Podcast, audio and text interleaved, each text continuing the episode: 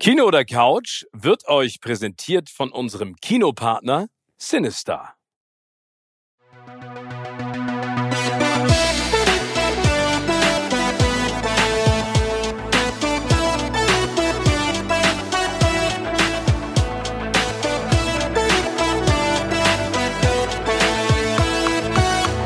In meinem Podcast Kino oder Couch treffe ich jede Woche prominente Menschen aus den unterschiedlichsten Bereichen. Egal ob aus dem Sport, Musik, Kino, Serien oder Entertainment Business. Und gemeinsam sprechen wir über spannende Filme, Serien und das Leben. Und es wird die alles entscheidende Frage gestellt, Kino oder Couch.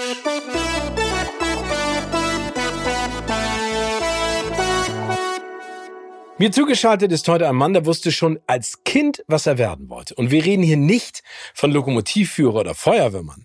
Mein Gast heute bringt die Menschen mit seinen Bildern zum Lachen und auch zum Nachdenken. Er war schon in der Schule der Klassenclown, hatte in Kunst immer eine Drei und ist heute trotzdem oder vielleicht auch deswegen sehr erfolgreicher Künstler mit dem Stift und der Stimme. Herzlich willkommen, Ralf Rute. Einen wunderschönen guten Tag. Moin. Ja, hallo, Steven. Dankeschön für die Einladung. Ich freue mich sehr, dabei sein zu dürfen. Ich freue mich auch, Ralf, dass du dabei bist. Wir lassen jetzt mal Worte sprechen, nicht Bilder, da kommen wir noch später zu. Erzähl mir doch ganz kurz mal, was ist der Film deines Lebens oder einer deiner Lieblingsfilme? Ähm, ja, also ich, ich habe tatsächlich überlegt, nachdem ich mir auch so ein äh, paar Ausgaben angehört hatte vom Podcast, was man jetzt noch sagen kann, weil ich glaube, man kann alles ist auch an einem Punkt. Ja, aber es ist, glaube ich, alle großen Filme sind schon genannt worden und äh, wir werden bestimmt später auch dazu kommen. Es gibt ein paar große Filme, die habe ich gar nicht gesehen, zum Beispiel. Mm. Und ein Film meines Lebens ist tatsächlich der Film ähm, äh, Explorers. Ich weiß gar nicht, ob man den, ob der bekannt ist, ob, ob der überhaupt viele Leute ja, den klar. Schirm Du kennst den tatsächlich? Ja, natürlich kenne ich den. Aber das ist ja, ja also ich sag jetzt mal, der ist ja ein bisschen Oldschooler. Total. Und er fliegt auch total unterm Radar durch, aber der, der hat sehr viel mit mir gemacht zu einer Zeit, als äh, Kino, ähm, ja, also auf jeden Fall mich auch geprägt hat und so in dieser, dieser, es war ja, ich glaube, war es kurz vor Zurück in die Zukunft, als der rauskam. Und er fand ja schon irgendwie in diesem Spielberg-Umfeld statt, war aber nicht von Spielberg, also ist so eine 80er-Ära-Film. Ja, Mitte der 80er, äh, ne? Da waren, genau. du bist ja auch 72er, da waren wir schon schön in der Pubertät.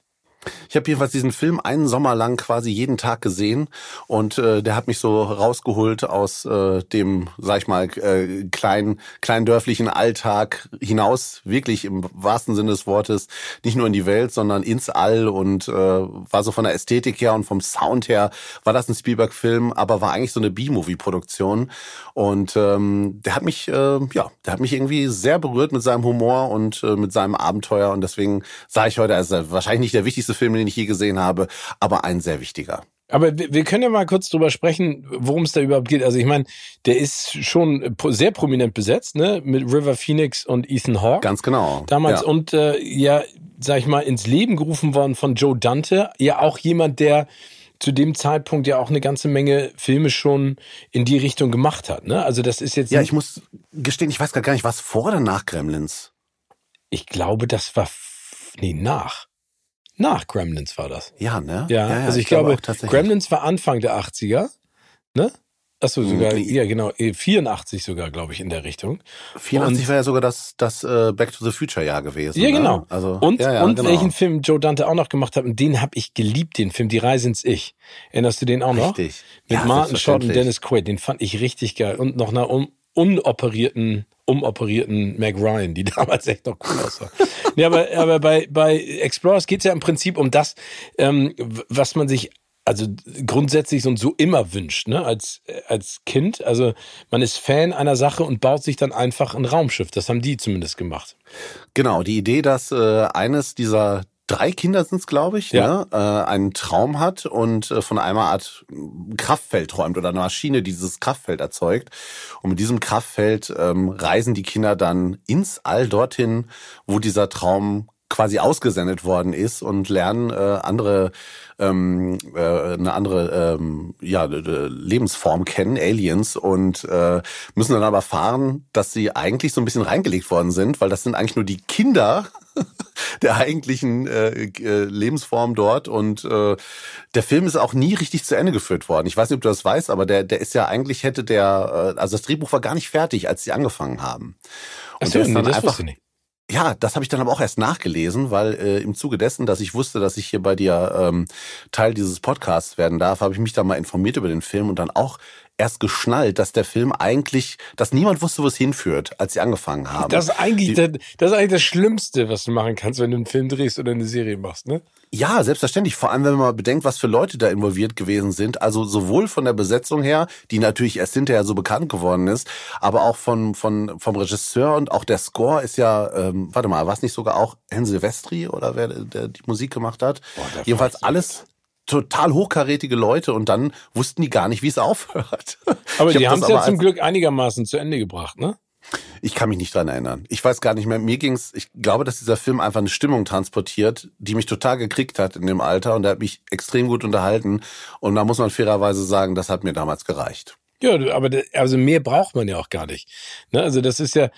Hast du den denn jetzt noch mal als erwachsener Mann gesehen und hast du einfach gemerkt, oh Gott, was habe ich da bloß romantisiert? Was für ein Kack ist das denn jetzt? Oder äh, hast du ihn gar nicht mehr angepackt? Das ist ja auch manchmal. Nee, ich habe ihn gar nicht mehr angepackt. Also es gab dann, ich bin an einem Punkt angekommen in meinem Leben, wo einfach die Menge an Filmen und Serien, die ich eigentlich gerne mal gucken würde, also weit das Level übersteigt von den Sachen, wo ich denke, eigentlich müsste ich mir das mal wieder anschauen. Ich bin ja auch noch Vater und äh, habe einen Beruf und so und da denke ich mir immer, ja, willst du jetzt wirklich die Zeit investieren, um 90 Minuten noch mal was anzuschauen, wovon du dann feststellst, ja, eigentlich war es doch ist nicht, nicht so gut geil. gealtert. ja, der wird wahrscheinlich nicht gut gealtert sein. Also der wird ja in vielen Punkten wahrscheinlich tricktechnisch wird er nicht mehr standhalten mit heute. Aber er hat einfach zu dem gepasst, was wonach ich mich, glaube ich, gesehnt habe damals als Kind und äh, hat mir großes Kino vorgegaukelt. Das soll auch bleiben, in meiner Erinnerung. Finde ich aber auch gut. Also ich glaube, manche Dinge muss man gar nicht anpacken, um da sich das nochmal vor Augen zu führen. Aber das, das Spannende ist ja auch in diesem Podcast, also dass du jetzt äh, Explorers nennt und dass man dann auf Gremlins und sowas kommt, dass es auf einmal wieder so eine Liste gibt an Filmen, die ich gerne nochmal wieder mir angucken würde. Also Gremlins weiß ich, dass ich das damals so gefeiert habe. Ne? Ähm, ich fand das so großartig. Vor allen Dingen die Szenen, wenn die, wenn die, die Gremlins da total durchgedreht sind, äh, nachdem Gizmo wieder so Kinder gekriegt hat und äh, nass gespritzt Ja, und ich habe das Gefühl, der würde sogar noch funktionieren. Also wenn wir uns den anschauen würden, ich weiß nicht, natürlich ist da eine gehörige Portion Nostalgie mit bei, dass wir sagen, ah ja, stimmt, wusste ich gar nicht mehr. Aber ich glaube tatsächlich, dass der mit seinem anarchischen Humor und der vielen Slapstick immer noch funktionieren würde. Und der drückt, glaube ich, auch emotional noch die richtigen Knöpfe. Das glaube ich auch. Ja. Das, das können, aber, aber das ist ja das Schöne. Und weil du auch von den, ja, den Meister der emotionalen Knöpfe genannt hast, Steven Spielberg, das funktioniert bei ganz vielen Spielberg-Filmen immer noch, wenn du dir die anguckst. Ne? Was ist da dein Lieblingsfilm bei Spielberg? Oh, das ist echt schwer, ne? Also ich finde ja diese Zusammenarbeit zwischen Spielberg und, und Lukas halt logischerweise super bei Indiana Jones. Das ist ja, also Jäger des verschlungenen Schatzes spielt halt mir komplett in die Karten. Ähm, mhm. die waren fantastisch. Die ja. war, also bis auf den vierten, obwohl der ist ja auch keine Indiana Jones Film, muss man ja immer wieder zu sagen, da muss man echt aufpassen. Warte den fünften ab, Steve. Ja, also da habe ich, nee, ich habe, also eigentlich, weißt du, eigentlich, es gibt für mich niemanden, der in dem hohen Alter noch jemanden in der Art und Weise verkörpern kann und das kann Harrison Ford, ne? Ich nehme mhm. ihm das ab, weil er auch diesen, diesen, ja, der ist so verschmitzt, ne? Also das, das finde ich schon echt cool, aber ich habe auch ein bisschen Angst davor nach dem vierten. Also ich glaube, der ultimative Spielberg-Film ist für mich immer noch E.T., also dieses Gefühl, ne? Also die, ich bin die, sehr gespannt. Ich werde ihn demnächst mit meinen Töchtern gucken. Ähm, die sind jetzt fünf ja. und ich glaube, jetzt kommen wir langsam, nähern wir uns dem Zeitpunkt, wo man den mal anschauen kann. Und ich habe den Film, würde ich behaupten, mindestens 30 Jahre nicht gesehen. Das ja. heißt, ich werde da ja, und dann ist es aber, dass da Kinder sitzen, die ja fairerweise muss man sagen, so den Qualitätsunterschied jetzt oder oder das zeitlich nicht einordnen können, wie wie was erzählt worden ist vor 30 Jahren. Die merken einfach nur, kriegt mich der Film oder nicht? Und da da möchte ich bei sein. Und dann werde ich den nochmal mit denen zusammen und dann glaube ich auch durch Kinderaugen sehen. Und das ist, glaube ich, eine ganz gute Idee, um sich den nochmal anzugucken. Ja, total. Und ich finde, das, äh, da gibt's ja zwei Versionen, musst du mal gucken. Es gibt ja diese digitale Version, ne, wo E.T. dann auch nein, einmal so nein. digital Special gemacht wird. Das ist totaler Kack. Äh, kann ich an allen nur sagen, bitte nicht angucken, sondern guckt euch das, das Original an, sozusagen. Was ist das alte? Die alte Version, weil die ist echt cool. Ich fand sie super. Genau, ich bin ja kein riesen Star Wars Fan, aber da hat's ja, äh, da hat's ja Lukas auch gemacht, dass er dann irgendwann hingegangen ist und gemeint haben, man müsste Jabba the Hutt unbedingt ja. äh, Computer animieren.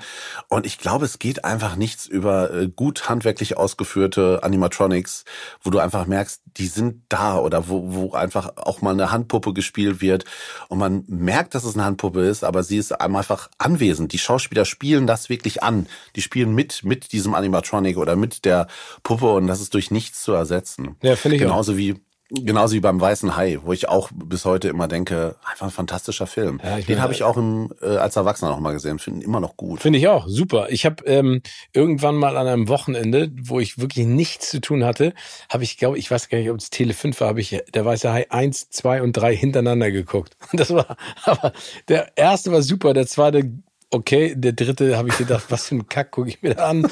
Aber das ist so wie, glaube ich, Sharknado 1 bis 7 sich reinpfeifen. Da muss man echt aufpassen. Kommen ja, wir zur Lieblingsserie, mein lieber Ralf. Gibt's da ja. eine? Ähm, Fleabag. Oh. Phoebe Waller-Bridge. Hast du gesehen? Ganz die habe genau. ich gesehen und, äh, und äh, sofort ins Herz geschlossen, weil die so schön nah am Leben ist, aber auch so schön incorrect, ne? Äh, ich glaube, es ist vor allem, ähm, ich glaube ja alles. Also es ist tatsächlich so, dass ich vom ersten Moment, ich wusste nicht, worauf basiert der Hype um diese Serie. Und dann habe ich das zusammen mit meiner Frau geguckt und wir haben wirklich eigentlich keine Ahnung gehabt, wo, wo uns das hinführt. Und ich sag mal so, dieses in die Kamera schauen und mit dem Publikum reden ist jetzt per se nichts Neues. Und genauso wie ein Offsprecher eigentlich so ein Stilelement, wo ich ganz oft denke, ja gut, Freunde, das haben wir aber schon gemacht. Aber ähm, ich weiß nicht, ob wir hier spoilern dürfen, aber sie brechen es dann ja sehr, sehr geschickt.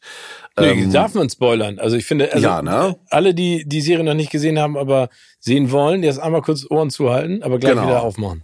So, und dann gibt's ja nun mal diesen Punkt, und ich glaube, es ist dann sogar erst in der zweiten Staffel, wo sie dann sich verliebt und die Person, die sich verliebt, quasi das, das Publikum spiegelt und sagt, was machst du da eigentlich? Warum, wo guckst du da hin? Mit wem redest du? Und das war ein derartiger Twist, der, der mir wirklich mhm. kurz Gänsehaut bereitet hat. Und da war all dieser Sarkasmus, all dieses zynische, wie sie, wie sie quasi meint mit diesem überheblichen, ich rede jetzt mal hier so drüber, ich weiß genau, so diese Self-Awareness, die so komplett von ihr fiel und sie so nackt dastehen ließ das hat mich äh, irre gekriegt. Also die Gags zünden trotzdem genauso. Es ist, das Timing ist toll. Alle Schauspielerinnen und Schauspieler sind fantastisch. Und dann noch das. Ja. Und dann einfach nach der zweiten Staffel zu sagen, vielen Dank, das war's. Wir machen hier nicht weiter. Obwohl sie wahrscheinlich mit, mit Geld beworfen worden ja. ist oder wäre, wenn sie die dritte Staffel gemacht hätte. Und einfach im wahrsten Sinne des Wortes die Eier zu haben, zu sagen, nee, Dankeschön. Das ja, finde ich auch. Und vor allen Dingen dann einfach aufzuhören, wenn es am besten ist. Ne? Also mit dem Erfolg. Es wird ihr nie jemand sagen können, ey, du hast eine tolle Serie gemacht, aber irgendwie das Ende von der fünften Staffel war wirklich nicht so cool, sondern sie würde immer sagen, ist doch alles perfekt. Sondern alle werden immer sagen, Mensch, warum hast du nicht noch Serie, äh, äh, Staffel drei, vier und sieben gemacht, ne? Ja, weil sie wahrscheinlich selbst gedacht hat, es gibt nichts mehr zu erzählen. Das war's. Das ist wirklich auserzählt. Ich habe Aber das im, wissen äh, ja nicht die meisten Serien- und Filmemacher leider, ne? Das spüren die ja gar nicht. Ja, oder Serien werden so konzipiert, dass die gar nicht darauf angelegt sind. Also so eine Serie wie Lost ist ja wirklich, und das habe ich im Nachhinein. Oh, sag das dann, Wort nicht, das ist ein Schimpfwort.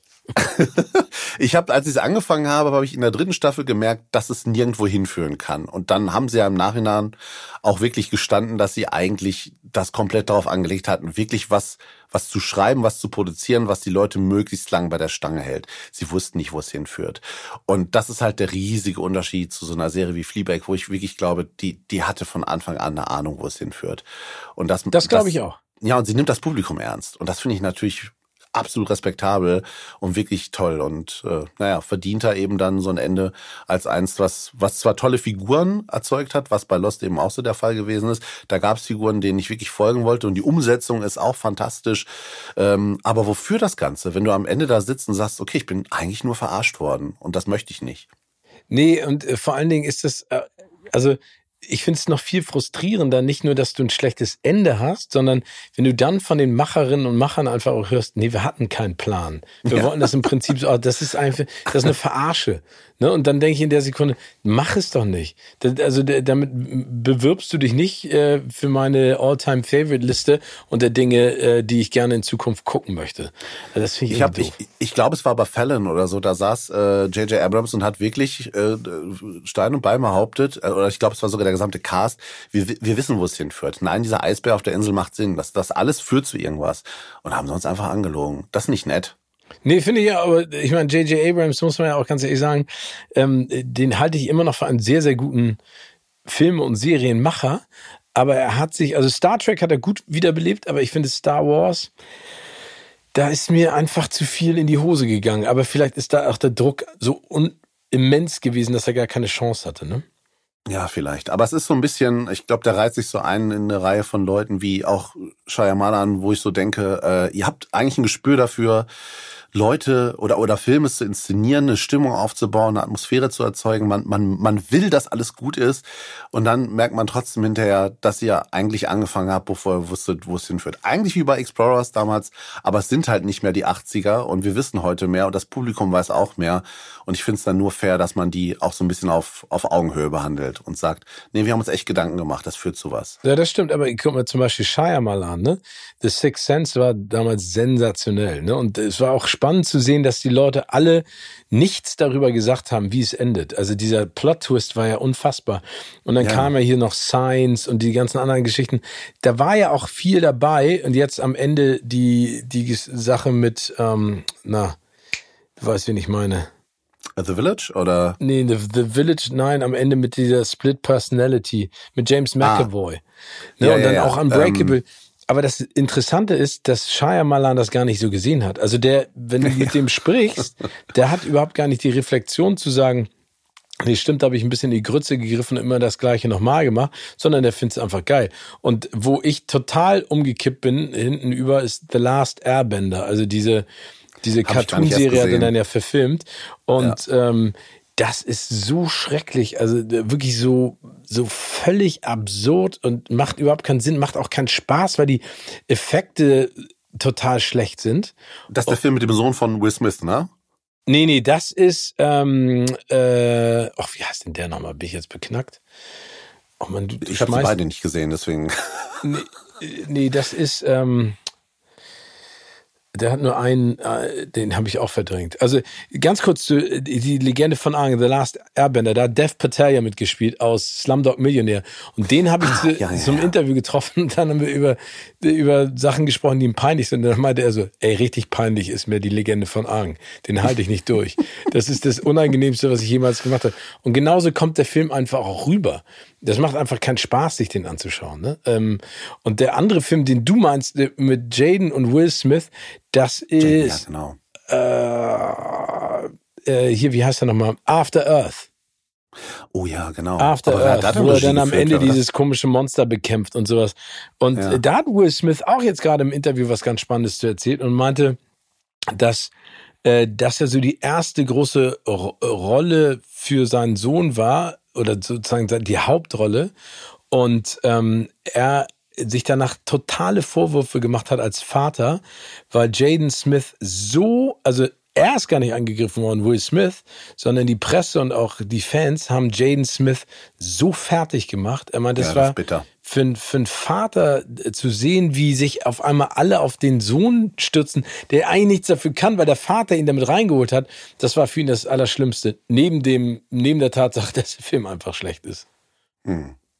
Äh, Aber ich muss noch kurz, ja, wenn ich das noch ganz kurz zu, zu Shyamalan sagen ja. darf, er hat trotzdem wirklich einen Platz in meinem Herzen, auch wegen Six Sense, aber vielmehr noch tatsächlich wegen Science, ähm, mhm. weil ich auch diesen Film, auch der Schluss ist eigentlich auch eine Katastrophe. Aber ich habe den fünfmal gesehen, weil der mich auch von der Stimmung her so gekriegt hat und der baut diese Spannung so toll auf. Und das muss ich sagen, es gibt so ein paar Filme auch von Robert Zemeckis kann sowas zum Beispiel auch. Mhm. Es gibt ja diesen einen Film mit auch Harrison Ford, äh, wo er seine Frau umbringt und diese Szene in der Badewanne, du kennst also, die. Äh, ähm, What Lies Beneath ist das, glaube ich. So, ne? genau. Und das ist, das, ich glaube, das ist eine Sequenz von 20 Minuten, wo sie bewusstlos in der Badewanne liegt oder oder ja und versucht mit dem paralysiert C immer Wahnsinn ja genau irre und das und ich finde so das sind so Momente da kann ein Film der auch einen mega schlechten Twist hat oder wo ich sage okay da hättet ihr euch ein bisschen mehr Mühe geben können die Figuren auszuarbeiten aber wenn es diese eine Sequenz da drin gibt die ich einfach so ultra spannend und so fantastisch inszeniert finde dann kann ich den Film auch immer wieder gucken weil ich mich einfach irrsinnig darauf freue das stimmt. und dazu gehört auch Science wo wo einfach diese diese Szenen wo die dann durch diese, diese Maisfelder rennen und in dem Keller sitzen und das ist alles so spannend und dann verzeih ich das und akzeptiere das eben, dass es am Ende auch wieder ein B-Movie ist, ein bisschen auf, auf zu sehr aufgeblasen, aber es hat seine Momente und dann ist es das auch wert. Ja, aber, aber ich finde, ich finde das ehrlich gesagt eine tolle Einstellung, weil es gibt also bei Science ja wirklich auch diesen Twist. Auch bei The Village ist es ja eigentlich auch äh, äh, ziemlich spannend, ne? Ähm, wie er das aufgebaut hat. Er ist der Twist-Regisseur, keine Frage. Ja, genau, aber, aber ich glaube, dass er dann am Ende abgetwistet ist. Weißt du, dann hat er, ich glaube, er hat zu sehr. Wie Chubby Checker. Ja, genau, Chubby Checker, der Twister. Nee, aber ich glaube, er hat am Ende immer sich zu sehr darauf fokussiert, wie kann ich da so eine unglaubliche Drehung reinbauen, aber wenn sie keinen Sinn macht und wenn sie kein Ende hat, dann macht es auch keinen Sinn, das zu kreieren, ne? Hast du The Beach schon gesehen? Sicherlich, ne? The Beach. Ja. Den, äh, den neuen von ihm mit der, ja, ja, genau. ja, ja, genau, mit der Grotte. Nee, den habe ich noch nicht gesehen. Ah, ich auch nicht. Ich habe alles drüber gelesen. Also, dass da bei Filmen, wo ich inzwischen weiß, nee, den wirst du nicht gucken. Du hast einfach zu wenig Zeit, um dir diese 90 Minuten davon auch noch äh, abzuknapsen.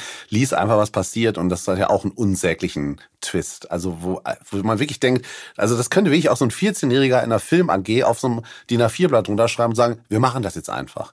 Nur das.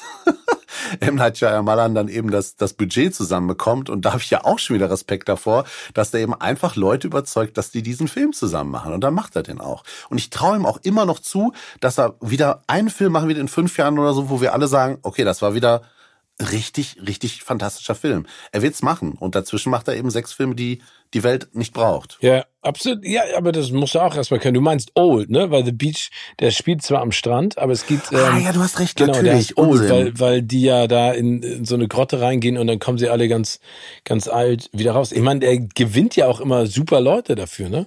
Also wenn genau, du mal die, die, die Gael Bernal ist dabei. Die Vicky Comic-Verlag ist, glaube ich, The Beach. Wie bitte? Ja, es gab, äh, das Film basiert auf einer Graphic Novel, auf einem Comic und der hieß, glaube ich, The Beach. Ach so, okay. Deswegen ja, da bist du natürlich der Experte drin. Da bin ich, da bin ich raus.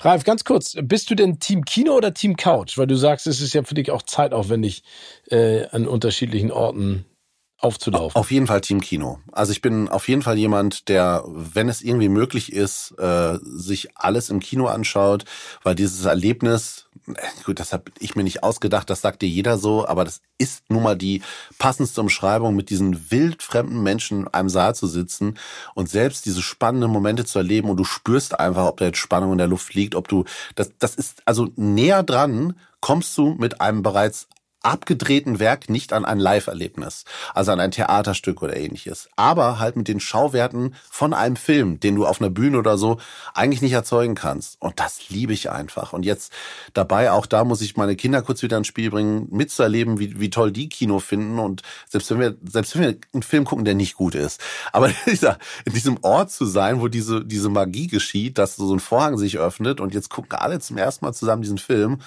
das ist für mich durch nichts zu ersetzen. Also auf gar keinen Fall durch, äh, durch eine Couch. Hast du denn zu Hause dir mittlerweile versucht, das Kinoerlebnis auch ein bisschen dahin zu bringen oder machst du bewusst Laptop oder normalen Fernseher und kein Beamer, damit du weiterhin dieses Gefühl aufrechterhalten kannst des, des un, unglaublichen magischen Erlebnisses? Genau letzteres. Ja, also ich habe hab weder mir da irgendwie so ein mega Soundsystem hingesetzt, noch den, den äh, riesigen Fernseher, kein Beamer, äh, weil ich immer gedacht habe, nein, wann immer möglich gehe ich ins Kino. Bei Serien und ähnlichem ist es für mich völlig in Ordnung, das im Fernsehen zu gucken. Und natürlich jetzt gerade während der Pandemie, wo ja viele Filme als äh, erstes eben im Stream rauskamen, habe ich die natürlich auch auf der Couch geguckt und auch genossen. Also das, das äh, kann ich überhaupt nicht bestreiten. Aber dieses äh, Gefühl, irgendwo dahin zu gehen und im Kino zu sitzen, wie gesagt, ich liebe es. Es ist durch nichts zu ersetzen für mich. Finde ich auch. Ich finde es immer noch großartig. Was ich so spannend finde, auch an dem, was du jobtechnisch machst, weil wir ja drüber gesprochen haben, dass es Filme gibt, die guckt man aus nostalgischen Werten, weil es bestimmte Szenen gibt, die an eine hm. Situation wieder zurückbringen oder in ein emotionales, äh, in eine emotionale Situation. Und dann gibt es Filme, die guckt man sich an und findet sie scheiße, weil das Ende einfach total misslungen ist. Wenn du ein Cartoon zeichnest, ne, mhm. hast du ja im Prinzip nicht die Möglichkeit, diese, also du musst ja in einem Bild Anfang, Mitte und Ende zusammen machen. Also ich, ich versuche, also inspirieren dich Filme und Serien auch zu Cartoons oder ist es eigentlich das Leben, dass du kurz und knackig zusammenfasst und wie häufig setzt du dich dann dran und schreibst das nochmal anders, malst es nochmal anders? Also ich habe ja das große Glück, dass ich nicht nur mit einem Medium arbeite. Eins davon ist der Cartoon, also ich sage jetzt mal das Witzbild, weil Cartoon ist ja eine Vokabel, äh, die benutzen manche Leute auch, wenn sie einen Animationsfilm meinen und im amerikanischen Raum ist das ja auch gleichbedeutend. Ja, aber eher aber dann so sage, Tom und Jerry, glaube ich, ne? So, also ja, genau. Ja. Also wenn ich Cartoon sage, meine ich Witzbild und wenn ich Animationsfilm sage, meine ich halt den Zeichentrickfilm und der kann dann, ist egal, ob der 10 Minuten geht oder, oder 110 Minuten, das ist dann eben der Film. Und ich arbeite nur mit Animationsfilmen und arbeite ja sogar an einem Animationsfilm und äh, deswegen muss ich mich nicht, äh, also ich muss nicht versuchen, etwas, was ich erzählen möchte, was eigentlich umfangreicher wäre, in ein Witzbild zu packen. Ähm, die, die Cartoons, die Einbilder sind wirklich einzig und allein dafür gedacht, eine Pointe zu transportieren. Also ein Gag, der mir einfällt, der zu kurz ist, um da einen ganzen Sketch draus zu machen oder der sich auch nicht lohnt, um dann, um da auch nur drüber nachzudenken, einen Film was zu machen, sondern einfach eine witzige Situation, so ein eingefrorener Moment, der irgendwas Alltägliches oder irgendwas aus der Tierwelt oder was Alltägliches, was ich in die Tierwelt übertragen habe, transportiert, um die Leute in, sagen wir mal, drei, vier Sekunden zum Lachen zu bringen. Aber warte Aber mal ganz kurz. Ist das dann so, dass der, dass der Cartoon oder das Bild mhm. sozusagen ein Nebenprodukt einer Geschichte ist, die du schon im Kopf hast. Äh, das kann es sein. Also es ist auch schon vorgekommen, dass ich aus äh, den Bildern, diesen Witzbildern, äh, Videos gemacht habe, die dann deutlich länger geworden sind, weil das dann das, das Bild quasi die Schlusspointe ist oder der Ausgangspunkt für eine Geschichte. Also es gab zum Beispiel mal einen Cartoon, wo ich mir überlegt habe, wäre das nicht lustig, wenn der Weihnachtsmann ähm, Rudolf das Rentier ersetzt durch eine Drohne und mit der die Pakete ausliefert. Und da ist dann ein Video draus geworden und aus vielen anderen Situationen, weil ich denke, ah, da könnte man mehr draus machen. Also das ist dann quasi nur der Schubs und so geht es ja auch Romanautorinnen und Autoren oder auch Filmemachern, dass die einfach irgendeinen Dialog hören und sagen, warum erzählen die Leute sich das? Was steckt dahinter? Und du kannst es immer auswalzen oder komprimieren und ich glaube, oft führt dich diese Idee dahin. Und das ist dann natürlich auch noch äh, abhängig von der Person, die sich da jetzt dran setzt, ob da was Größeres oder Kleineres draus wird. Aber oft kann es echt nur ein kurzes Gespräch sein oder eine kleine Situation, die ich im Supermarkt oder im Arztwartezimmer lebe. Und schon denke ich, geht's los bei mir. Und das wird halt eine Filmidee oder äh, doch nur ein Witzbild. Aber das heißt, Animationsfilme an sich sind die auch dein Steckenpferd oder ist das zu nah an deinem eigenen Job dran, dass du da eher Distanz hast? Weil du arbeitest ja auch noch als Synchronsprecher, ne? Also das sind ja tausend Sachen, die du da machst. Aber gibt es da einen Favoriten oder einen Style, den du ganz besonders gut findest?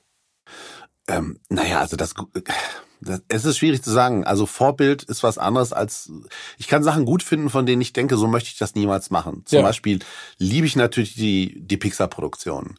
Aus den völlig bekannten Gründen. Äh, mal ab, unabhängig von der, von der technischen Umsetzung, die natürlich brillant ist, sind das immer Geschichten, wo jeder was für sich drin findet und die so erzählt sind, dass die einfach das sind gute Filme. Also mir fallen wenig Pixar-Produktionen ein, wo ich sage, das war jetzt so eher so mittel. Das sind ja immer fantastische Filme. Ich würde aber niemals einen Film produzieren wollen, der so aussieht, weil also das zu clean. Zum einen Nee, das, das, das ist gar nicht das Ding, weil die kriegen es ja trotz der Perfektion immer wieder hin, genau hier und da die kleinen kaum spürbaren Fehlerchen reinzubringen oder dann so den, den, den Griesel, den Dreck, dass man so spürt, dass es jetzt doch, fühlt sich, jetzt fühlt sich fast an wie ein Independent-Film, aber das ist alles gewollt, weil da solche meisterhaften Leute hinterstecken.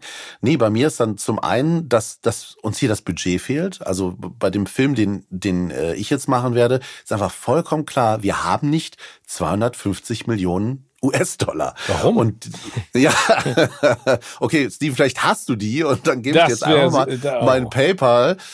Aber ähm, so funktioniert's halt äh, nicht. Und das Problem ist, also meiner Ansicht nach, es ist völlig subjektiv hier, dass äh, in Europa und in Deutschland im Speziellen gerne mal so getan wird, als, als könnten wir das aussehen lassen. Es gibt so ein paar Filme, weiß nicht, du hast es mitbekommen, da gab's so ein Tarzan-Film, der jetzt neulich wieder rausgekommen ist, außen hat eine deutsche Produktion mhm. und wo sie dann immer denken, also erstmal finde ich so, den haben wir doch schon hundertmal erzählt und Disney hat ihn gemacht als Animationsfilm. Besser geht's nicht. Warum macht ihr jetzt einen Tarzan-Film? Und wieso denkt ihr, ihr könntet mit der Ästhetik von dem Gelernten, was wir alle gelernt haben, aus Hollywood-Animationsproduktionen mithalten? Und da sage ich mir, mache ich doch lieber zehn Schritte zurück und wir machen eine Ästhetik, die gar nicht versucht so auszusehen, legen den Fokus auf eine geile Geschichte, genau das, wo Pixar eben auch gut ist und was die Leute ja auch wollen. Und die muss ja gar nicht immer riesige neue Welten erschaffen, sondern nutzen das, was wir damit erzählen können mit Animationsfilmen, zum Beispiel die Hauptdarsteller sind Tiere, was halt eben in dem Spielfilm nicht geht und versuchen dann damit was Tolles zu erzählen, aber ohne immer so zu sagen, guck mal hier, ist auch arschteuer gewesen. Mhm. Er war nicht teuer, dann versuch doch nicht teuer auszusehen. Sei, bleib doch bei dir, versuch das zu sein, was du bist und das ist ähm, ja mein Ziel dann eigentlich. Ja, ich meine, wenn du dir solche Filme anguckst, wie zum Beispiel Werner, ne? Äh, ja. Also das ist jetzt ja von der Animationskunst her nicht das oberste Regal, aber die Filme waren erfolgreich, weil die Leute einfach die Figuren und die Geschichte gemacht haben. Also das ist eigentlich ein gutes, gutes ja. Beispiel, denn äh, also mein Problem mit den Werner-Filmen war immer, ich konnte als ja, Teenager, als Teenager war ich, als sie ins Kino kam. Ich konnte damals nicht den Finger drauflegen, was mich stört. Äh, das waren, glaube ich, damals Produktionen von Michael Schark. Und ähm, die waren tatsächlich, äh, da muss ich dir ganz bisschen widersprechen, von der Animationstechnik her, also vom, vom Aufwand her, diese Vollphasenanimation, das heißt wirklich 24 Bilder oder 25 Bilder pro Sekunde, sehr aufwendig, waren die eigentlich handwerklich ganz gut gemacht, aber das passte gar nicht zum Inhalt, weil die Werner Comics und du wirst dich noch daran erinnern, ja. wie du dir selbst, die waren ja ein bisschen trashig. Die ja. waren ja nicht gut gezeichnet im Sinne von, ähm, ne, wie jetzt so eine aufwendige Graphic Novel oder sowas. Das war ja dieser Rotz, dieser Dreck, dieser, dieser gewollt arbeitslose Typ, der den ganzen Tag Bier säuft. Und mit einmal kommt diese echt cleane Animation, die zu dieser Stimmt. Ästhetik der Comics gar nicht mehr passt. Und das war was, was nicht funktioniert hat. Noch dazu, dass sie im ersten Film dann ja diese Spielszenen drin hatten, wo, wo dieser ja, ja. Brösel, der Zeichner, dann da auftauchte. Und das, da, da haben die, die haben den Kern dessen, was Werner war, nicht erkannt und haben das deswegen in diesem Film meiner Ansicht nach nicht gut transportiert. Und deswegen äh, finde ich, also der Film war natürlich erfolgreich, weil, weil Werner einfach ein Riesending war. Das war popkulturell eben eine Riesennummer und deswegen hat er auch funktioniert. Ich glaube, drei Teile lang. Aber aus heutiger Sicht muss, würde ich sagen, hätte man komplett anders machen müssen. Dann wäre aber vielleicht auch kein Erfolg gewesen. Ich weiß es nicht. Wann wusstest du denn, oder dass du Cartoonist werden willst? Also mit sechs Jahren, aber wie kommt man darauf? Also tatsächlich war ich vier. Vier? ja, ja, ich habe okay. eben so, okay, also ich, ich habe halt als Vierjähriger ich, ich erzähle es auch, ich habe ja ein Live-Programm und da erzähle ich das den Leuten sogar, weil ich, weil ich die gerne dafür inspirieren möchte. Viele denken, ja, der Rute zeichnet halt gern.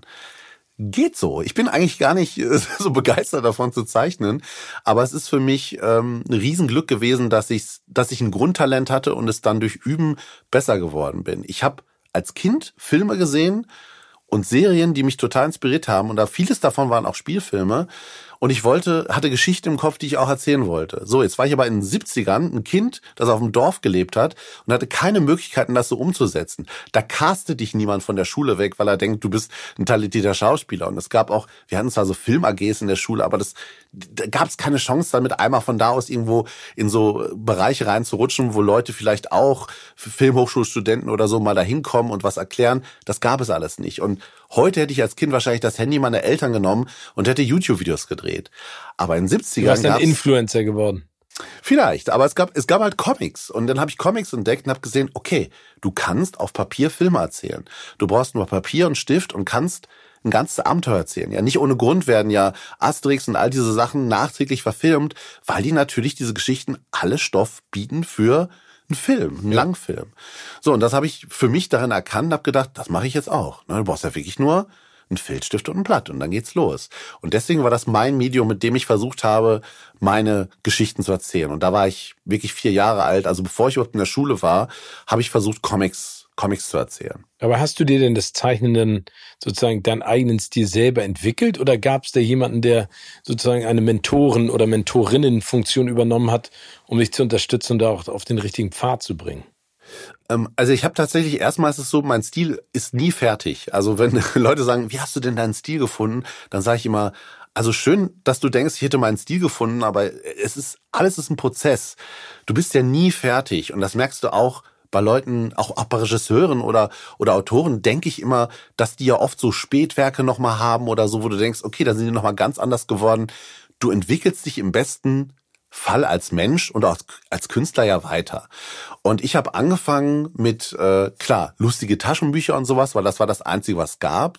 Dann habe ich aber so franco-belgische Comics entdeckt. Das sind halt so Sachen wie zum Beispiel Asterix oder Pilami, ne? Ganz genau. Tim und Struppi, glaube ich auch, ne? Tim und Struppi. Und das sind so diese klassischen Abenteuercomics, die ihren, ihre Wurzeln so in den 50er, 60ern haben, die zeichnerisch, eigentlich waren das Autorencomics, also wo wirklich sich teilweise Einzelpersonen als, als die Autoren und Zeichner dran gesetzt haben und äh, diese Serien entwickelt haben und ähm, einen ganz eigenen Stil geschaffen haben. Nahmen sich nicht so ernst wie, die, wie diese Superheldencomics, waren aber schon heldenhafte Charaktere, aber oft so sehr alltägliche Figuren, die eigentlich in einer Redaktion gearbeitet haben oder so und dann über sich hinauswachsen mussten und vor allem mit ganz viel Humor. Und das hat mir gut gefallen. Kennst das du Kai halt, Falke?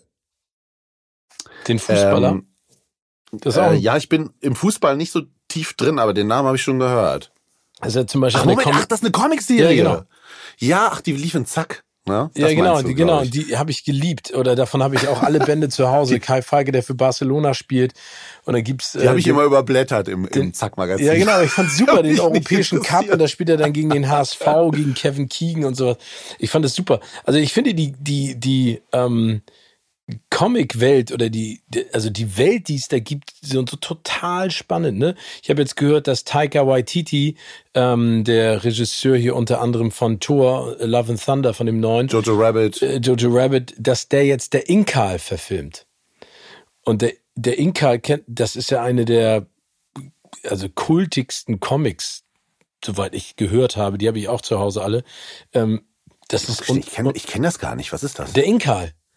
Hab ich noch nie. Oh, da, ja, Ralf, das musst du dir mal holen. Das ist sensationell. Es ist eine völlig absurde Geschichte. Kann ich auch gar nicht zusammenfassen. Serie oder? Wie bitte?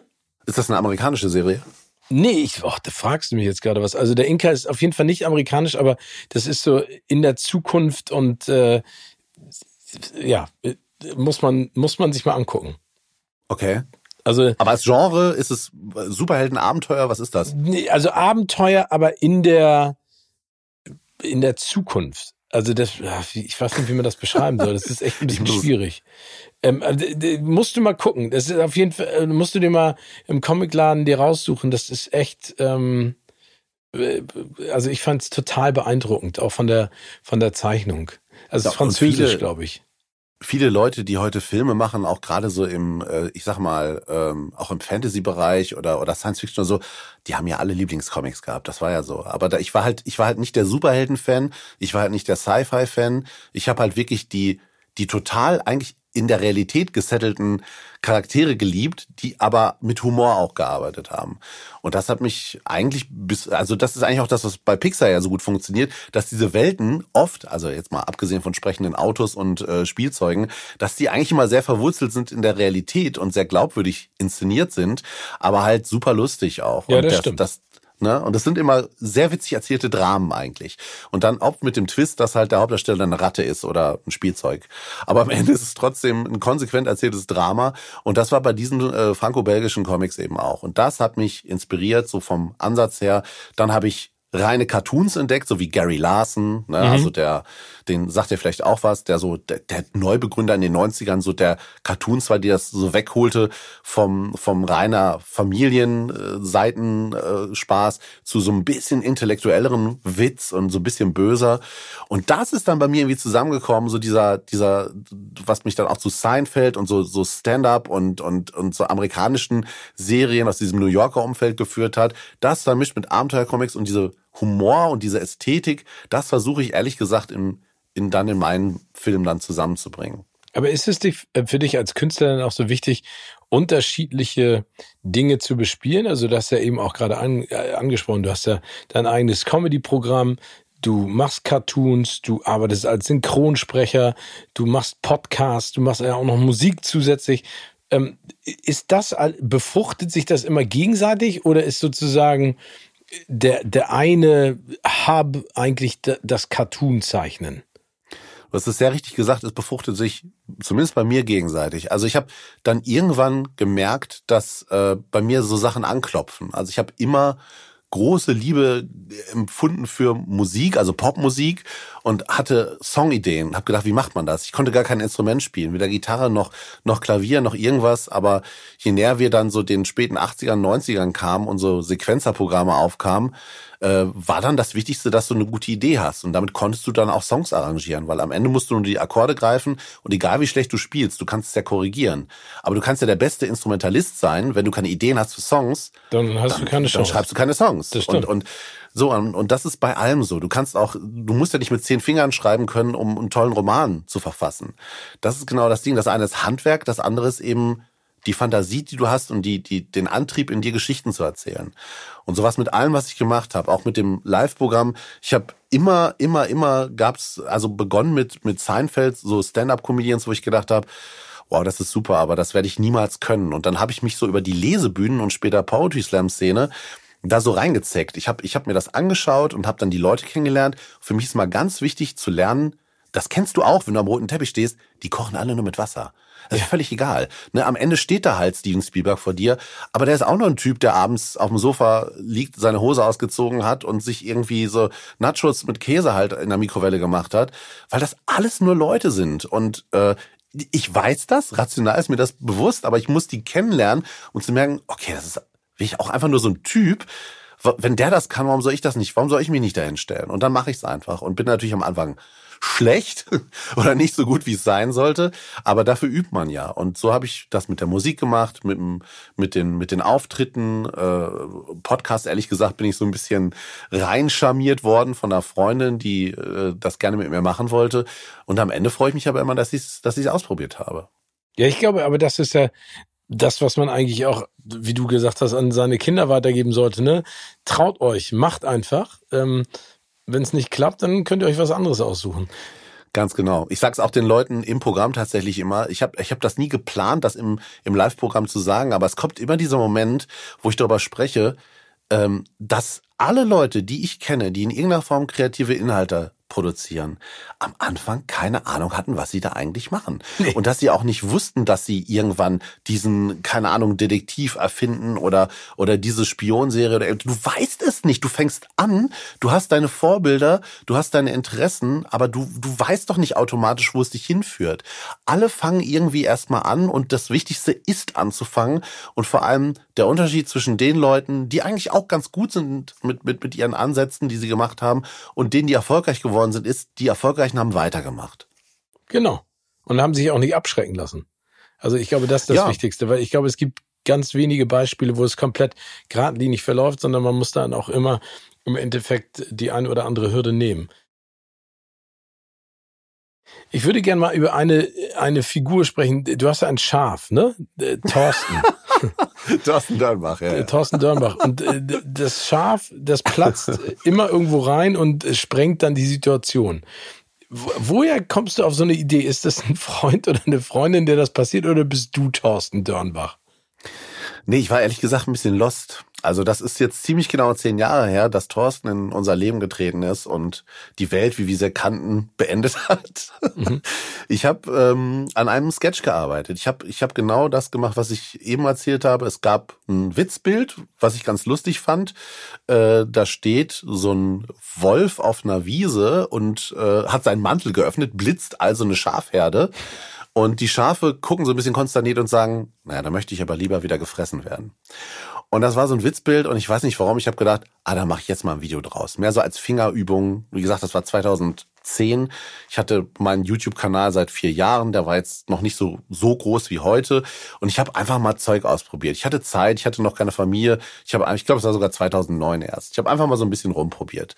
Und während ich mit meinem Animator Falk dann arbeitete, hatte ich das Gefühl, das zu wenig.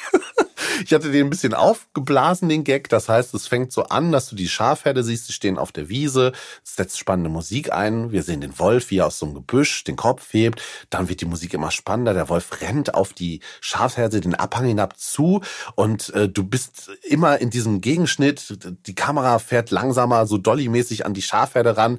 Der Wolf rennt Schnitt, Schnitt, Schnitt. Zack, springt er raus und blitzt die Schafe und die Schafe machen. Und ich habe gedacht, wow, das kann ich jetzt nicht machen. Dass die einfach nur diesen Spruch bringen, das ist zu wenig. Und dann habe ich die Idee gehabt, wie lustig wäre das, wenn das Schaf ausspringt und sagt, ja, leg mich am Arsch. Und einfach mit einmal diesen Wolf kennt, die kennen sich. Es war einfach so da. Ich schwöre, es ist null Plan dahinter gewesen. Und das meine ich mit Anfang ist das Wichtigste. Und mit einmal war diese Situation kreiert, dass diese beiden sich kennen. Und der eine hat halt irgendwann mal sich überlegt, äh, ein Nagelstudio irgendwie aufzumachen. Und das alles, alles, was vorher war, ist weg. So dass die eigentlich Fressfeinde sind.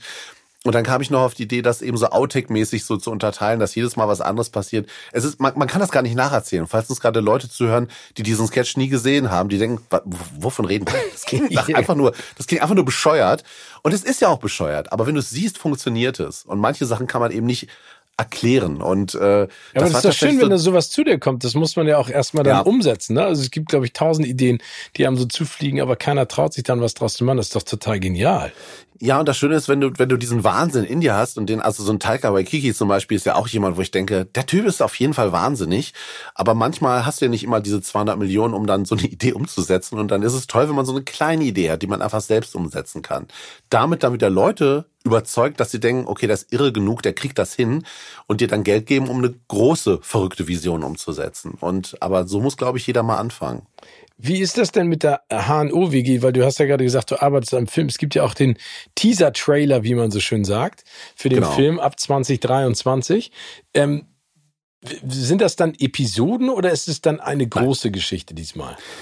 Ähm, also ich habe noch nicht so viel erzählt über die Geschichte, weil ich die Geschichte ist, ich bin sehr überzeugt von der Handlung, die ist wirklich toll. Das, das Drehbuch steht komplett. Uns hat jetzt tatsächlich auch äh, die Pandemie da so, so ein bisschen das alles äh, verlangsamen lassen, weil wir einfach ein Dreivierteljahr nicht gewusst haben, gibt es überhaupt noch eine Kinoszene, wenn, wenn wir hiermit fertig sind. Aber jetzt nimmt es gerade wieder Fahrt auf und meine Idee war, du sagst es jetzt schon, die HNO-WG. Wenn mir jetzt jemand auch hier zuhört, der noch nie meine Cartoons gesehen hat, sagte, hä, was, wie, wieso heißen die so, worum geht's da? So, und ich habe äh, aufgrund eines Witzbildes, in dem eine Giraffe, ein Nashorn und ein Koalabär im Wartezimmer beim HNO-Arzt sitzen und der Arzt reinkommt und sagt, ihr wollt mich mal verscheißern. genau. Habe hab ich die Idee gehabt, äh, da eine ganze Sitcom draus zu machen. Das heißt, dass diese drei Tiere, die für mich irgendwie nach diesem Witzbild zusammengehörten, wo ich das Gefühl hatte, da ist noch mehr, mit denen kann ich noch mehr erzählen, habe ich mir halt dieses Sitcom ausgedacht, wo die als WG zusammenleben. Und daraus, das ist so ein bisschen eskaliert. Da ist dann so eine Abenteuerserie daraus geworden, wo die Folgen immer länger wurden. Und die Leute haben das einfach akzeptiert. Also zum einen, dass diese Tiere zusammenleben, zum anderen, dass die in der Menschenwelt leben. Also es ist ja so, das sind ja, wenn die auf irgendjemanden treffen, irgendeinen Arzt oder einen Polizist oder so, dann sind das immer Menschen. Und ich habe das nie erklärt. Es hat auch nie jemand hinterfragt. Aber das sind ja meine Fans, die das gucken. Und deswegen habe ich mir die Frage gestellt, okay, die haben das meiste Potenzial als Charaktere in, in ihrer Dynamik und mit dem, was sie bisher erlebt haben, dass man da einen Kinofilm draus macht. Aber wie erklärst du das jemandem, der jetzt im Publikum sitzt und nichts weiß über dich? Und deswegen habe ich quasi so eine Origin Story erfunden. Wie sind die eigentlich zusammengekommen? Woher kommen die? Warum sind die Freunde geworden? Und äh, ähm, was ist der Grund, warum die in der Menschenwelt leben? Und da habe ich tatsächlich eine Geschichte gefunden, die das vollkommen schlüssig, also in diesem Kosmos, in dem Tiere reden können. Aber die erklärt das so den, den Erstbesuchern sehr, sehr schlüssig, warum die zusammen sind. Sehr schön. Dann freuen wir uns drauf. 2023. Du hast eben auch nochmal angesprochen mit dem, mit YouTube, mit deinem eigenen Kanal. Hm. Du hast mal gesagt, dass das bisher deine beste Entscheidung gewesen sei, fürs Internet zu produzieren oder für YouTube. Warum? Ähm, weil ich mich da finden konnte. Ich habe äh, 2000 2004 oder 2005 gab es so den ersten Versuch, zusammen mit dem WDR war das damals, aus einer meiner äh, Comicserien. Also das war wirklich ein, der Unterschied ist ja, Cartoons sind diese Einbildwitze, Comics sind Erzählungen. Also alles, was über ein, zwei Bilder hinausgeht, ist ein Comic. Cartoons sind diese Witzbilder. So, und ich hatte eine Comicserie, die hieß äh, äh, Frühreif. Da ging es um so ähm, Kinder kurz vor der Pubertät und ihren Situationen untereinander und mit ihren Eltern. Und der WDR wollte da gerne eine, ja, so eine Jugendserie draus machen. Hat nicht geklappt. Also es war wirklich total schrecklich, weil ich mittendrin gemerkt habe, dass ich, äh, ähnlich wie ich es eben auch bei dem Werner-Film gesagt habe, wo ich nicht den Finger drauflegen konnte, warum fühlt sich das nicht richtig an? Ich konnte es nicht artikulieren. Ich, ich hatte die sprachlichen Mittel noch nicht. Ich habe Film zwar konsumiert, aber noch, noch nicht so verstanden, dass ich das Medium anderen begreiflich machen konnte, was mir wichtig ist. Ich hatte einfach, ich war ja kein Filmhochschulstudent oder so. Ich habe Comics gemacht und mit einmal ging es darum, da eine Serie daraus zu machen. Und das Medium ist anders. Und um es anderen begreiflich machen zu können, was, was dir wichtig ist, was du da rüber retten möchtest, musst du dich auskennen. Und das habe ich nicht geschafft. Und die haben nicht für, von ihrer Seite aus beim WDR nicht verstanden, was den Comic ausmacht, warum das lustig ist. Also zwei Welten sozusagen, die dasselbe wollten, aber nicht so zueinander gefunden haben. Genau, die haben das Medium Comic nicht verstanden. Ich habe das Medium Film nicht gut genug verstanden, um es artikulieren zu können, was wir, glaube ich, mal anders machen müssen. Und dann kam plötzlich YouTube und ich habe mir gedacht, das ist ja cool, du kannst von zu Hause aus naja, also langfristig ein Millionenpublikum, aber erstmal auch nur Hunderte oder ein paar tausend Leute mit deinen Sachen erreichen. Jetzt probiere ich das selbst. Und ich hatte den großen Vorteil, dass ich ja von der Musik kam und zu Hause ein Studio hatte. Das heißt, mir war klar, okay, ich kann die Tonspur produzieren und da schon mal das Timing festlegen, weil ich mache ja Sachen mit Humor Humor ist immer, Comedy ist immer Timing. Und da war mir klar, dass, dass ich kriege das hin, so produziert, dass die Dialoge witzig sind. Sounddesign kriege ich hin, Musik kann ich selber machen. Ich brauche nur noch jemanden, der es mit mir animiert. Und dann habe ich mir äh, den Falk damals gesucht. Der machte damals ähm, so gewollt trashige Flash-Animationen im Internet und habe dem einfach geschrieben und gefragt, hättest du Lust für mich mal so ein paar Sketche zu animieren? Und dann habe ich dem die Tonspuren geschickt, habe die Zeichnungen vorbereitet, Storyboards gemacht und er hat dann den Prozess des Animierens, den hat er dann vorgenommen, bis heute. Also alles, was du siehst in den Videos, ist auch von mir gezeichnet, ist auch von mir meistens gesprochen und von mir erdacht und äh, er hat dann die Videos daraus zusammengebaut. Und so fing das an, dass ich auf YouTube quasi erstmal so ein bisschen unter Ausschluss der Öffentlichkeit, aber mit der steigenden Qualität, auch mit einem wachsenden Publikum, mich ausprobieren konnte. Und da habe ich, das war im Grunde meine, meine Schule, meine, meine Filmschule, auf der ich gelernt habe, was mache ich hier eigentlich? Wie funktionieren denn meine Charaktere? Und zum Beispiel auch sowas zu verinnerlichen, wie zum Beispiel das, das, das Design meiner Figuren mit diesen großen Nasen, dass die halt in der 3D-Ansicht eigentlich gar nicht funktionieren. Was übrigens auch bei einem Snoopy zum Beispiel der Fall ist. Der funktioniert nicht in 3D. Der hat beide Augen auf einer Seite. Ja. Und wenn er dich von vorne anguckt, müssen die mit einmal so kippen. Das haben die dann beim letzten Peanuts-Film, der in 3D war, schön adaptiert, weil sie das eigentlich mit übernommen haben.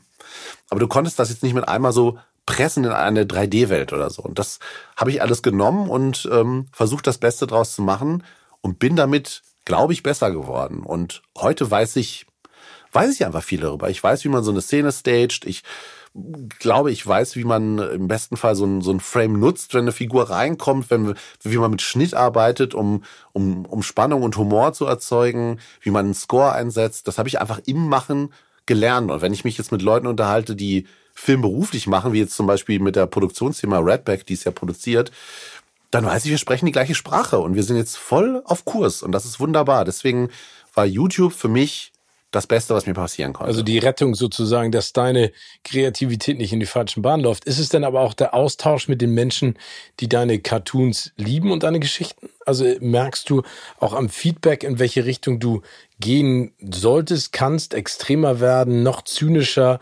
bösartiger oder dass du so bleibst? Ist das auch ein Hilfsmittel? Mmh. Ja und nein. Also tatsächlich ist so, äh, es gibt von vielen Seiten immer den Wunsch, ah ja, das kann ruhig noch schwarzhumoriger sein.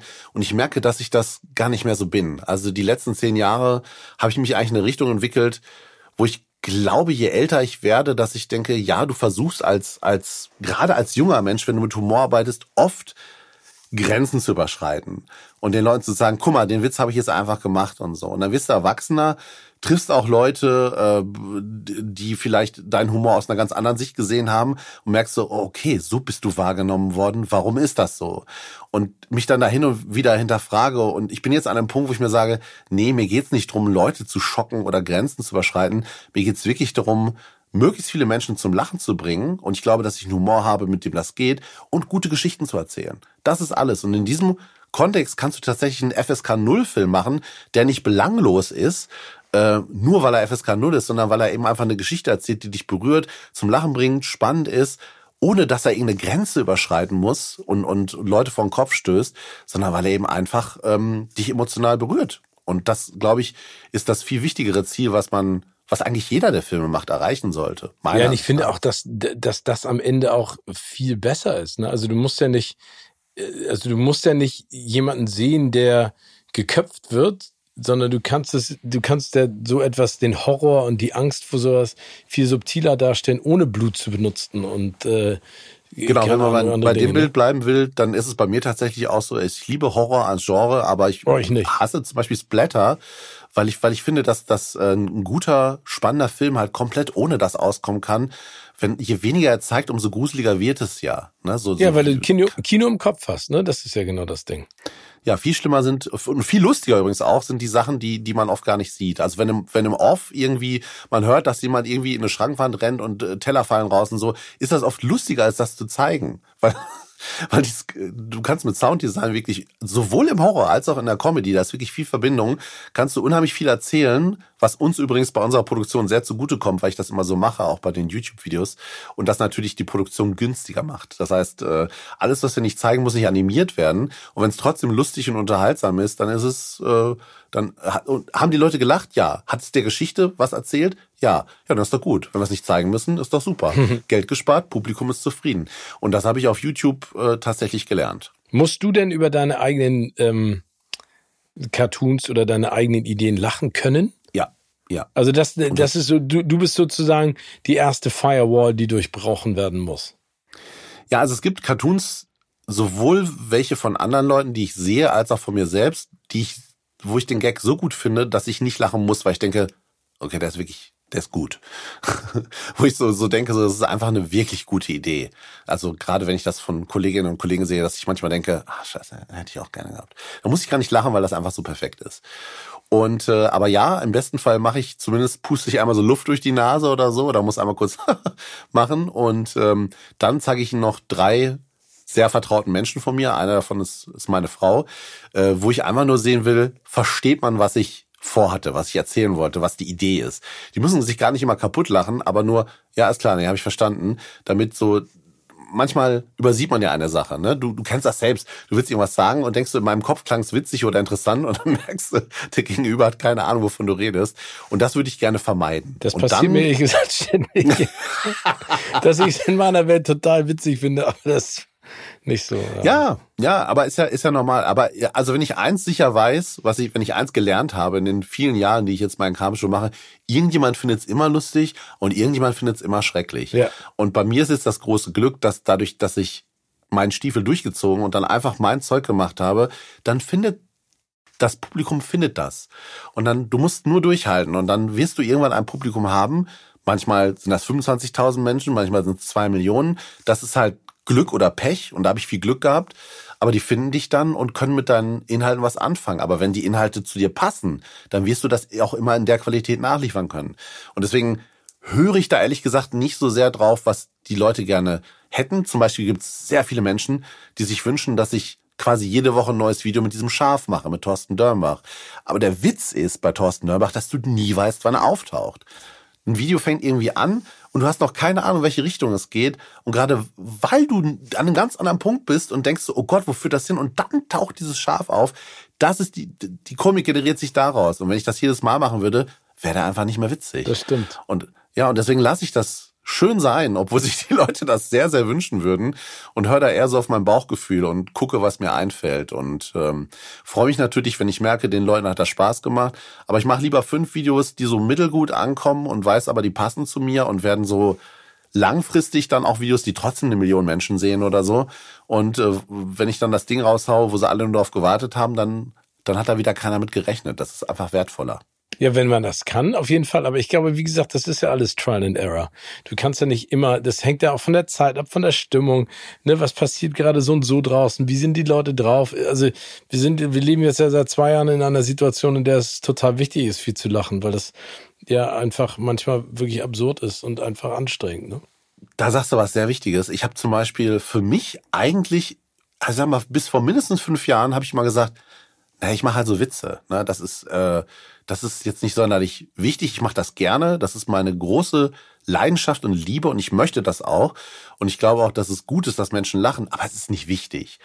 So, und dann habe ich äh, wirklich so gelernt, also noch einmal mehr in den letzten zwei Jahren, auch durch irrsinnig viel Feedback, was ich bekomme, also von Menschen, die Depressionen haben, die in Situationen waren, Liebeskummer, selbst die, die Gedanken hatten, sich selbst was Schlimmes anzutun und durch den Humor, nicht nur von mir, aber oft halt auch von mir, am Leben gehalten wurden, dann sage ich mir, äh, ja, also ich bin der Letzte, der sich hinstellt und sagt, ja, ich bin systemrelevant. So ist es nicht.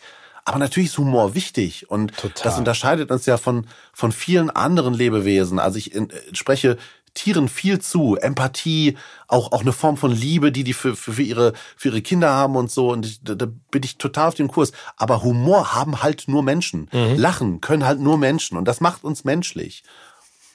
Gott, wie groß wie groß ich das jetzt aufgemacht nee, habe. Aber so ich dachte, da kommt jetzt noch was und dann war so die Pause, aber das war sehr groß. Mein lieber Ralf, ja. ich würde gerne zum Ende noch ein kleines Spiel mit dir spielen und wir schauen mal, ob das funktioniert. Weil du hast ja eine Cartoonserie, die ich sehr großartig finde, und zwar zehn Filmklassiker in 100 Sekunden, also mit den Kakteen äh, zum Beispiel. Und den Fischen, ja, ja, genau. Ich würde jetzt gerne mal zehn Schlagzeilen in 100 Sekunden mit dir spielen. Also ich nenne dir eine Schlagzeile, manche äh, gibt, manche sind vielleicht fiktional und du sagst mir, was du dazu zeichnen würdest. Oh Gott, oh Gott. Wir schauen ja, mal, also das geht. quasi, ich erzähle ein Cartoon. Ah, genau. Ja, das wird spannend. Ja, das wird spannend. Ähm, äh, erste, Angela Merkel, wir schaffen das. ähm, oh Gott, was ich dazu zeichnen würde. Ja. Ähm, jemand, also jemand, der versucht, so einen, so einen, äh, so einen großen, also so ein Sisyphus, der so einen runden Stein versucht, aus so einem Tal hochzuschieben. Sehr, oh, sehr gut. Sehr gut. Ähm, Kino, Kinozuschauer, James Bond stellt neuen Rekord auf. Ja, ist ja eine sehr nüchterne Schlagzeile. Würde ich James Bond zeigen, der 100 Hotdogs aufgegessen hat mit so einem dicken Bauch. Olympia. Deutschland führt im Medaillenspiegel. Ja, es ist leider ganz schrecklich, aber da würde ich, glaube ich, auf den Karlauer zurückgreifen und irgend so eine Medaille mit, mit stolzem Gesichtsausdruck zeigen, die in einen Spiegel schaut. Hm. Ralf Rute, Kinder sind da, es sind Zwillinge. Was hast du ergoogelt? ja, da würde ich äh, mich, mich zeigen, wie äh, zwei völlig durchgedrehte Fünfjährige auf meinem Kopf rumtanzen, während ich versuche, irgendwie gerade ein neues Witzbild zu malen. Eineich oder zweieich sind die? Zweieich. Ach, wie cool. Völlig unterschiedlich auch. Ja? ja großartig. Mhm. Ja, ähm, das ist großartig. Bennifer, Ben Affleck und Jennifer Lopez drehen neuen gemeinsamen Film. Ja, also äh, da würde ich mich zeigen, wie ich äh, mit so einer äh, Hand, Handvoll Geld äh, zu einer äh, Filmkasse renne und sage, äh, shut up and take my money. Weil JLo ist ja einfach nach wie vor toll und äh, Ben Affleck ist mir ehrlich gesagt völlig egal. Ich bin nicht so ein riesen Ben Affleck-Fan. Halt, halt ihn auch für ein bisschen überbewertet, sowohl als Darsteller als auch als Regisseur, aber das oh. kann ja ah. jeder sehen. Ja, Genau. Also, der also hat das ist ja, ja, das ist, also ich, der kann man drüber diskutieren, aber er hat ja äh, wirklich beeindruckende Filme gemacht. Ne? Also ich finde, der, ich glaube, der leidet einfach so unfassbar darunter, dass er, ich glaube, der, der ist, der weiß selber nicht, wo er hin will und was er machen will manchmal. Ja, ich glaube, er weiß auch noch nicht, wer er ist tatsächlich. Das ist ganz ja, das komisch. Also der hat, ne, hat ja sehr früh sehr viel Erfolg eigentlich gehabt und dann haben die nur so unglaublich früh diesen Oscar abgesahnt und ich glaube, es macht ja was mit dir. So, so ähnlich wie bei äh, Shyamalan, der einfach so, das mit einmal bist du ein Wunderkind und alle erwarten irgendwas von dir, was, was du machst. Da bin ich übrigens, das ist gar keine Parallele zu meiner Karriere. Zwar war ich sehr früh äh, war ich mir bewusst, was ich mache. Und ich habe auch sehr früh bereits gearbeitet im Profibereich, weil ich als 14-Jähriger Geschichten geschrieben habe für professionelle Comiczeichner. Aber das war ja immer sehr in so einer Bubble, ne, in so einer Nerd-Bubble. Ja. Und das hat einfach, es war auch unter Ausschluss der Öffentlichkeit. Und bis ich wirklich an einem Punkt war, wo ich sage, okay, jetzt nehmen Leute meine Arbeit wirklich breit wahr und finden, dass ich bekannt bin, da war ich ja Mitte 30. Und ich glaube, das ist ganz gut. Also, ja, das, das ist auf jeden Fall gut. Da, ja, das, da, also ich meine, du musst dir mal überlegen, äh, Ben Affleck und Matt Damon sind in der Harvey Weinstein Hochphase hochgepusht ja. worden, unter ja, anderem von Weinstein. Ne? Und das ist auch ein dunkler Schatten natürlich. Ja, ne, und wir wissen ja auch im Nachhinein, äh, wie viel wert das Weinstein war, nämlich gar nichts. Dem war das scheißegal. Er wollte Erfolg haben. Wen er da jetzt hm. vorne hinstellt und für ihn Erfolg haben lässt, das war ihm Latte. Und das ist halt so hardcore. Aber ich finde er ist schon, also ich meine, Argo ist ein super Film, The Town ist ein geiler Film, Gone Girl ist für mich einer der besten Filme aus dem Jahre 2014 gewesen mit Ben ah, Affleck. Also ich finde, der, der hat schon eine Menge, aber er ist manchmal einfach so ein bisschen orientierungslos und das tut mir so leid. Ich habe den schon ein paar Mal getroffen. Ich habe den auch mal in seiner ganz, ganz schlimmen Down-Phase getroffen in, in München bei einem, bei einem Event, wo ich dachte so, oh, ey, also der tat mir einfach leid. Das war gar nicht so, dass ich gesagt habe, was für ein Idiot bist du denn, sondern ich hatte das Gefühl, dem muss mal jemand das klingt jetzt so absurd, ne? Aber in den Arm nehmen und die, der braucht einfach, nee, der braucht, der braucht, oh, der braucht einen Freund. Das glaube ich. Weißt ja, du, der braucht ja. jemanden, dem er vertrauen kann. Nicht in dieser Hollywood-Hybris. Und ich meine, jetzt ist er wieder da reingeschlittert mit, ich hoffe, er ist glücklich, ich hoffe, das passt alles. Aber wieder mit äh, Jennifer Lopez, die ja auch sind Superstars. Wenn du hm. weiter so im Public Eye bist, dann das, das tut dir nicht gut oder so einer Person, ne? Äh, welche Person aus diesem Kontext Hollywood, egal ob Regisseurin, Regisseur oder Schauspielerin, Schauspieler, äh, die du getroffen hast, die, von der du vorher ein echt gutes Bild hattest, hat, dich, hat dieses am ehesten bestätigt, wo du gedacht hast, okay, dass das, das, dass das so eine Hybris ist. Nee, nee, dass das wirklich, äh, also wenn du, wenn du, sagen wir mal, du fandst jetzt einen Regisseur toll, hast den getroffen, hast gedacht, wow, das ist wirklich ein beeindruckender Mensch und auch überhaupt nicht, also wo du wirklich ganz glücklich warst, dass das sich so ziemlich gedeckt hat mit dem Bild, was du hattest. Spielberg. Tatsächlich Spielberg, aha, ja. Ich glaube, es wäre Ryan Reynolds. Ich glaube, wenn ich, ich hoffe der, immer, wenn man den trifft, der ist auch wirklich, so. Ja, der ist so. Ja, ne? Das ist so ein, ist so. der ist, der ist cool. Den finde ich auch beeindruckend. Ich finde auch Dwayne The Rock Johnson total beeindruckend. Äh, Nolan ist so ein ganz zurückhaltender, introvertierter Mensch, aber auch ganz smart. Morgan Freeman fand ich auch, Michael Caine.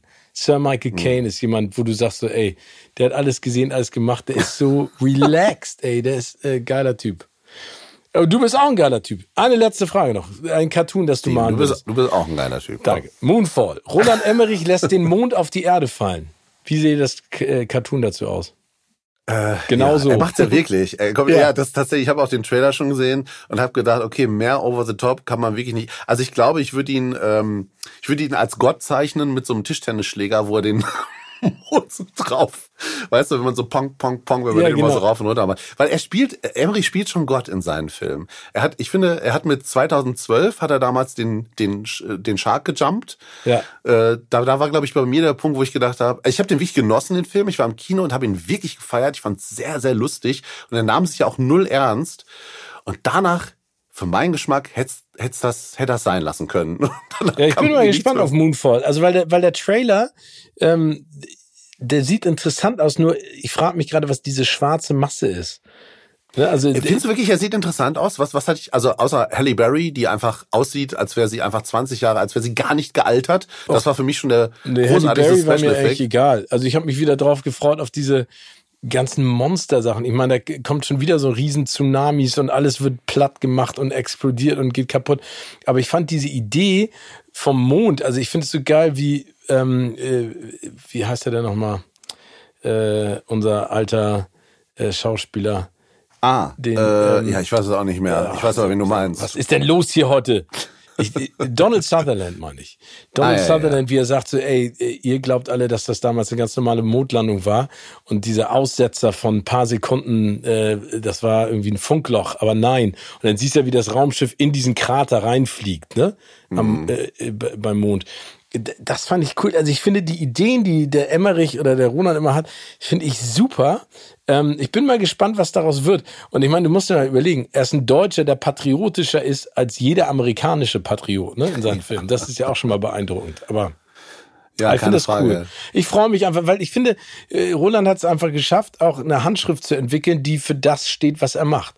Dieser Bombast, ich meine, Independence Day, was für ein Film, ne? Was für ein hm. Film. Damals. Joey war sein erster, oder? Ja. Ja, ja, und da hat er ja noch versucht, Spielberg zu imitieren, da ist er längst von weg. Keine ja, also, braucht er auch gar nicht. Also ich meine. Eine, eine kurze ja. Frage habe ich noch, bevor, weil jetzt ja. habe ich dich hier schon. Ähm, hast du den neuen Ghostbusters schon gesehen? Ghostbusters Legacy, ja. Sag mal bitte, wie du findest. Ich, ich möchte, dass ich habe mich, ist. ich habe mich sehr gefreut und meine Freude wurde nicht enttäuscht.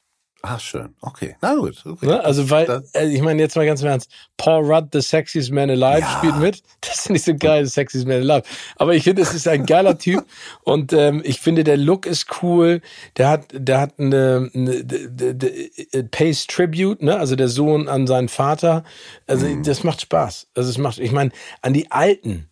Ich weiß auch noch, als die rausgekommen sind, ne? Das, das war einfach unfassbar die Ghostbusters. Ja, das hat mich auch völlig erreicht. Ne? Also Who You Gonna Call Ghostbusters, der Song, äh, Bill Song. Murray. Äh, ach, 40 Mal habe ich diesen Film gesehen. Ja. Ich weiß es noch genau. Fantastisch. Ja, Paul Rudd ist super. Der ist auch sehr, sehr lustig. Der, der könnte vom Humor her sehr gut dazu passen. Ja, genau. Und der, weil der nimmt sich auch nicht so ernst. Das finde ich super. Null. Mein lieber Ralf, meine letzte Frage. Welcher Filmtitel passt aktuell perfekt zu deinem Leben? Mm.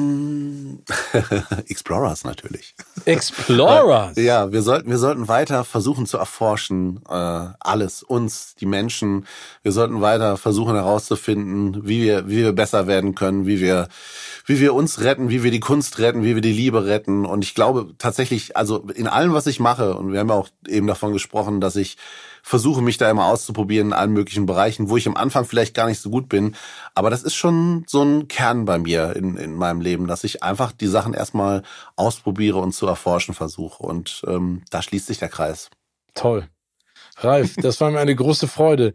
Explore weiter, sei weiter so fröhlich und so talentiert und begabt. Und ich hoffe auf ein baldiges persönliches Treffen. Danke dir. Das werden wir machen, mein Lieber. Ich wünsche dir einen ganz tollen Tag. Danke, dass ich hier sein durfte. Danke fürs Zuhören allen.